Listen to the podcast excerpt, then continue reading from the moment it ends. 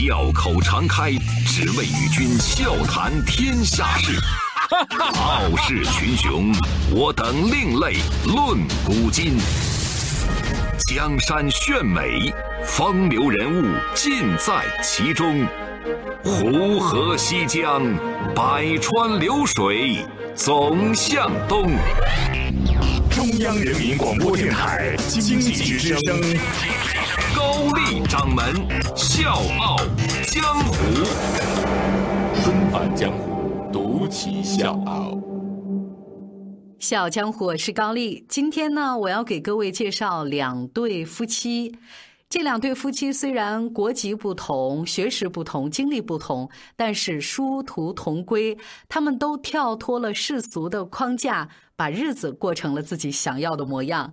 首先，我们来认识这对中国夫妻。在大多数人的眼里，二零零八到二零一八年，张馨予和梁红的这十年过得很疯狂。为什么这么说？因为他们耗尽家财，足迹踏遍世界的各个角落，从活跃的马鲁姆火山到鬼城切尔诺贝利，从战火硝烟的中东到风雪漫天的南极，甚至还开着一架三十多年以前的国产飞机，完成了中国制造的首次环球飞行。现如今站在十年的节点上，妻子梁红说：“嗯，之前我们一直被世界改变，但是我们走了十年，现在希望可以尽自己的所能去改变世界，哪怕一点点。”很多人都羡慕张馨予和梁红，羡慕他们青梅竹马、两小无猜的爱情，羡慕他们说走就走的魄力和勇气。但是不为人知的是，他们携手旅行的背后是无数的汗水和付出，是直面生死的考验和抉择，当然也是人生中最重要的十年光阴。这十年的时间，张馨予和梁红去了两百个国家，也完成了很多中国人的第一次。比如说，他们第一次在马鲁姆火山口插了一面带有“中国”字样的旗帜；他们是第一个成功洞潜玛雅圣井的中国人。那今年呢？他们甚至还成为第一对为山地大猩猩命名的中国夫妇。张馨予说：“我们一直以中国人自居，我们就是希望让全世界知道，中国人只有不想，没有不行。”二零一七年，张馨予和梁红驾驶着由中航工业生产的运杠十二飞机，完成了中国制造的首个环球飞行。在这个之前，全世界总共有三百多次环球飞行的记录，但是从来没有由中国制造的飞机完成过。我带着朴素的民族自豪感踏出国门，希望通过我们的眼睛，让中国人了解世界，也希望世界了解中国。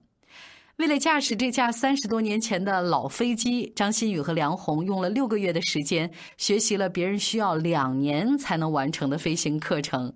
环球飞行听起来很酷、很浪漫，但是当真正飞行开始的那一刻，雷电、积雨云，还有高温，包括极寒，挑战和危险随时可能发生。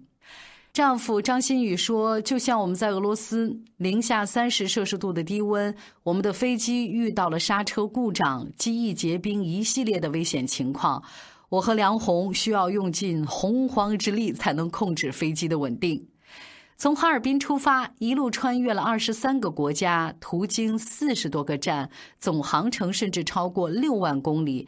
这是什么概念？就是相当于绕地球赤道飞了一圈半。”有人问梁红：“奋斗是什么？”他说：“奋斗其实就是你去实现一个目标的过程，而你乐在其中。”这个旅行的过程当中，张馨予和梁红认识了很多人，从国家元首到街边的乞丐，他们也遇到了很多的故事，有些让人欣喜，也有些让人悲伤。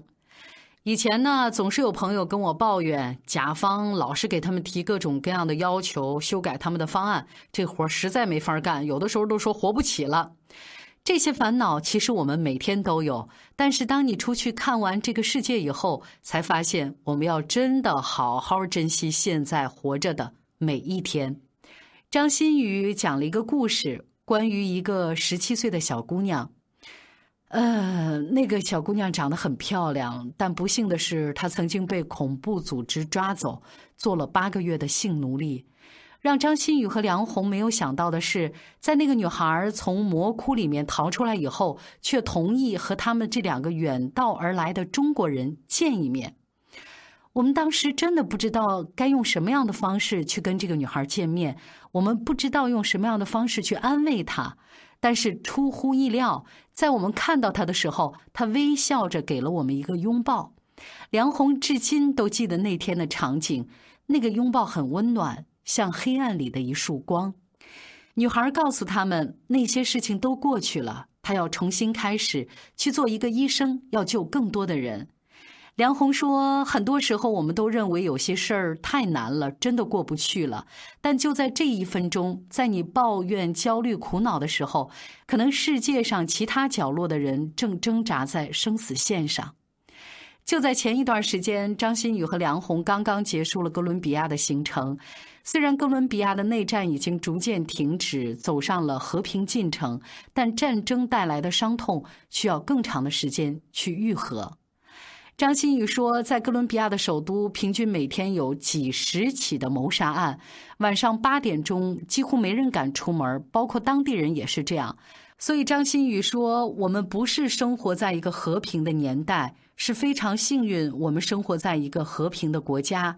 我们奢侈的活着，但是对于这个世界上很多的人来说，活着就是奢侈。对于现在的张馨予和梁红来说，旅行已经不再是去看看世界。我们希望能让大家看到战争的残酷，还有和平的不易。也许这就是成长。”最开始呢，张馨予和梁红的生活方式其实跟我们大多数人没什么不一样。他们生活在北京，为了车子、为了房子奔波，为了更好的车子、更大的房子拼命。那个时候，他们做过很多的工作，做了很多的行当。他们卖过冷饮，烤过羊肉串甚至还承包过公厕。后来，他们又开始鼓捣豆腐机，做首饰加工和代理，忙活大型机械的进出口贸易。两个人真的是白手起家，慢慢的有了自己的积蓄。生活也许就会这样的持续和循环下去，一直到二零零八年的五月十二号。没错。就是汶川大地震，在那次地震发生之后，当过兵的张馨予二话没说，就从北京出发去了灾区。而在灾区废墟当中不眠不休的救援，让张馨予开始重新思考生活的意义。所以，从汶川地震的救援现场回到北京，张馨予就问了梁红一个问题：“媳妇儿，你说咱现在过这日子有意思吗？过的是咱想要的生活吗？”那个时候，梁红没有回答，但是却跟他一起做了十年环游世界的约定。为了旅行，他们放弃了作为一家珠宝连锁企业总经销商的事业，花费巨资从一个荷兰的老人手里买下了一艘适合环球远航的顶级帆船，然后驾驶帆船进行了长达一年半的环球旅行。我要特别告诉大家，此旅行非彼旅行，他们这个“旅”呢是情侣的“旅”。那这一趟旅行累计航行三万四千海里。他们变卖了自己在北京三环附近的那套房子，换来了一架中国制造的运杠十二飞机，购买和改装费用超过了千万。他们舍去了安稳、舒适、财富，却换来了一个更大的世界。周一到周五早间五点，下午四点，欢迎收听高丽掌门笑傲江湖。请在公众微信搜索“经济之声笑傲江湖”，记得点赞哦。十年当中，他们探访了战乱国家索马里的首都摩加迪沙。在三十五度的高温之下，把自己裹在厚实的防弹衣里面，在那个地方，他们学会了用微笑面对枪口。他们去了发生核事故的死亡之城切尔诺贝利，在辐射超标的报警声当中，明白了我们应该怎么样敬畏自然。他们驾驶帆船驶向南极，深入世界十大恐怖之地。他们开车穿越了中东，用 3D 建筑投影还原巴米扬大佛，还因为这个被恐怖分子悬赏。那接下来，他们即将前往旅行的最后一站南太平洋所罗门群岛。在那个地方，他们会把从网友手里面收集来的金属打造成一个金属房屋，而且沉入海底，用这样的方式呼吁更多的人关注不断上升的海平面，关注这些即将被淹没的岛屿。曾梦想仗剑走天涯，妻子梁红说：“之前我们可能只是想去看看这个世界，但是十年的旅行之后，我们特别希望可以去为改变世界做点什么。我们已经从行者变成了行动者。现如今，记录他们脚步的旅行系列视频在网络上的播出量已经超过了二十亿，鼓舞着很多的中国年轻人。”所以，十年对于这对中国夫妻张馨予和梁红来说是个结束，也同样是个开始。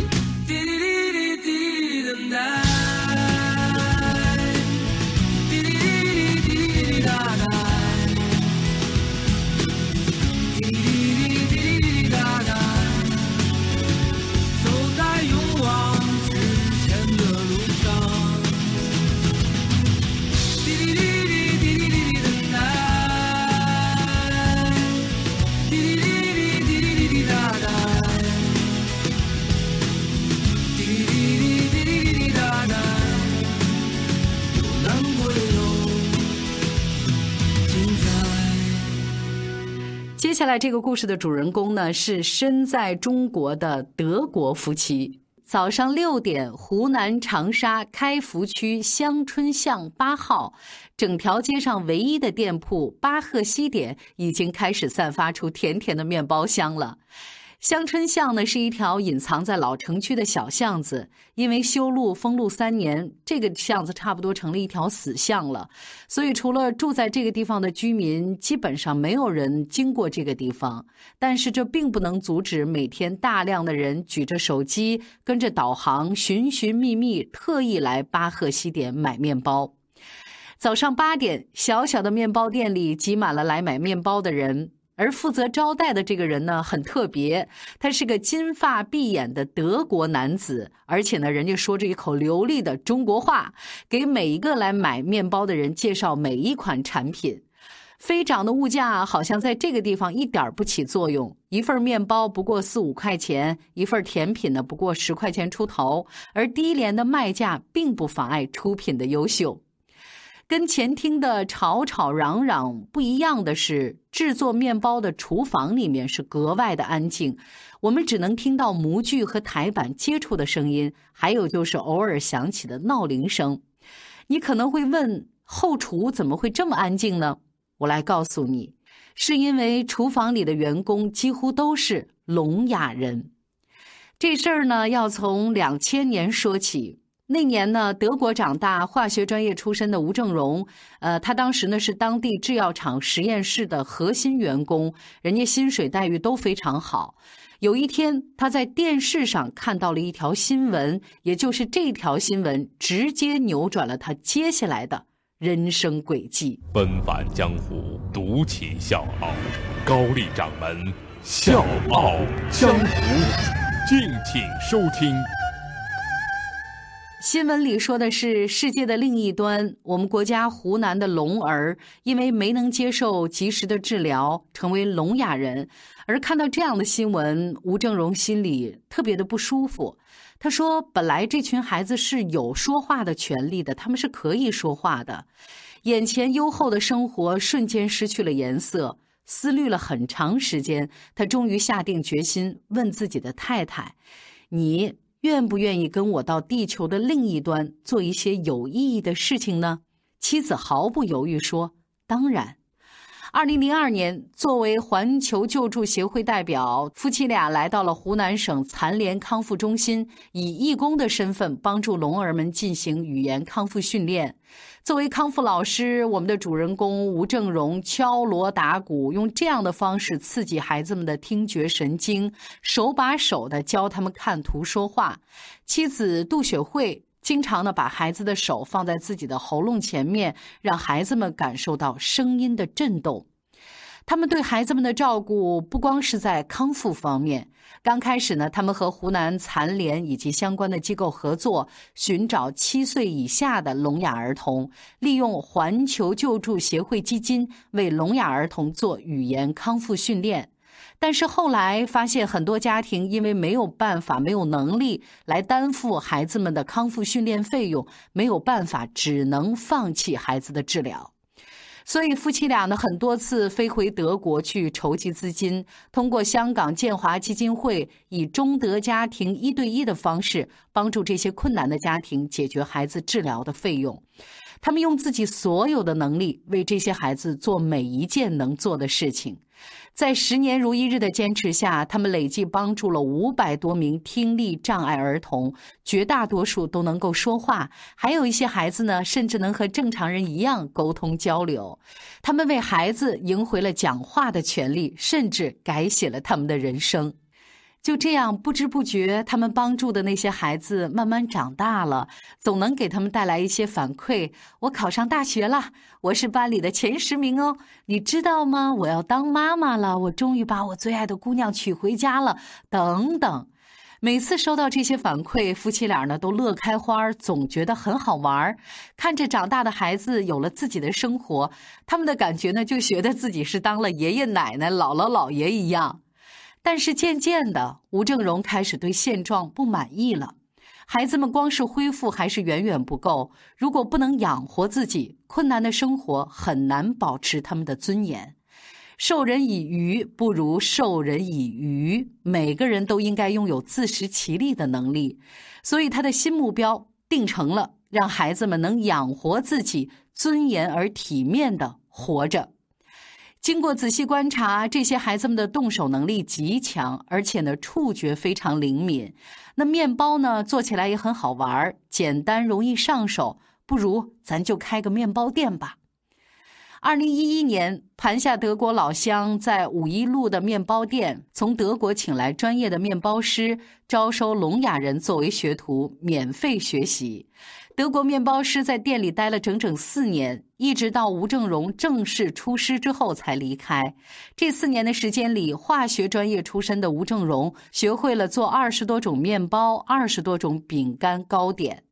店里呢，招收了六名聋哑员工，两名学徒。员工呢一上手就开始发工资，学徒呢不仅是学艺免费，还包吃住。从什么都不会到面包成型，吴正荣都会手把手的教。虽然每次只能带两个学徒，但总归是两个人可以学到技术。虽然少，但总比没有好。学成出师之后，甭管是自己开店，还是说去别的面包店工作，吴正荣都非常高兴。店不大。没想过，也没能力再请更多的人，所以只能希望教会更多的人。考虑到听力障碍的师傅们听不到烤箱的声音响，一直盯着倒计时器呢，眼睛也会非常疲劳，所以一般请师傅们做面包，吴正荣呢都是自己负责烤制环节。虽然呢这是一家为爱而生的面包店，但是出品是毫不马虎的。吴正荣开面包店的唯一原则就是做面包必须用好的材料，不能苟且。我们中国有句老话嘛，“酒香不怕巷子深”，而且人善心诚则福至。严格把关的原材料，爱意满满的制作，亲民的价格，让藏在这条死巷深处的巴赫西点总是有着稳定的客流。虽然呢没有打过广告，但总是有很多人慕名而来，所以一定程度上这也减轻了吴正荣维持西点店的压力。而太太杜雪慧的主要精力呢，依然是放在助学项目上，同时呢，在康复医院开办了聋哑儿童图书馆。忙完手头的工作，就会到巴赫西点跟店里的工作人员一起吃饭，陪一陪一天不见的丈夫。夫妻俩每次说起那些经过治疗康复的孩子，眼底里面总是闪闪发光。虽然没有自己的孩子，他们依然是非常开心。资助了五十四位孩子，再加上面包店里的这十位，我们可是有六十四个孩子呀！我们太幸福了。大家好，我是《笑傲江湖》的内蒙听众武明义，是一个 IT 公司的市场总监。《笑傲江湖》有笑有泪，有血有肉，有启发，有彷徨。我每期必听。现在我邀请你在微信公众号检索“经济之声笑傲江湖”，关注“笑傲江湖”公众微信，加入“笑傲江湖”听众大家庭。谢谢。因为一条信息，一次冲动，跨越半个地球，放下过往的生活，只为一群素不相识的孩子。因为心底深处的那抹心疼，背井离乡十五年，为孩子们夺回说话的权利，带着他们接受教育，努力让他们拥有一技之长。所以高掌门想说：爱无国界，善意是心底深处的柔软，也是最有力量的情怀。小江湖是高丽，明天继续。我们是一直聊天的乘客。看过日出，看日落。尽管风雨雷电多蜿蜒曲折，该有的不会错过。你是一直陪我聊天的乘客，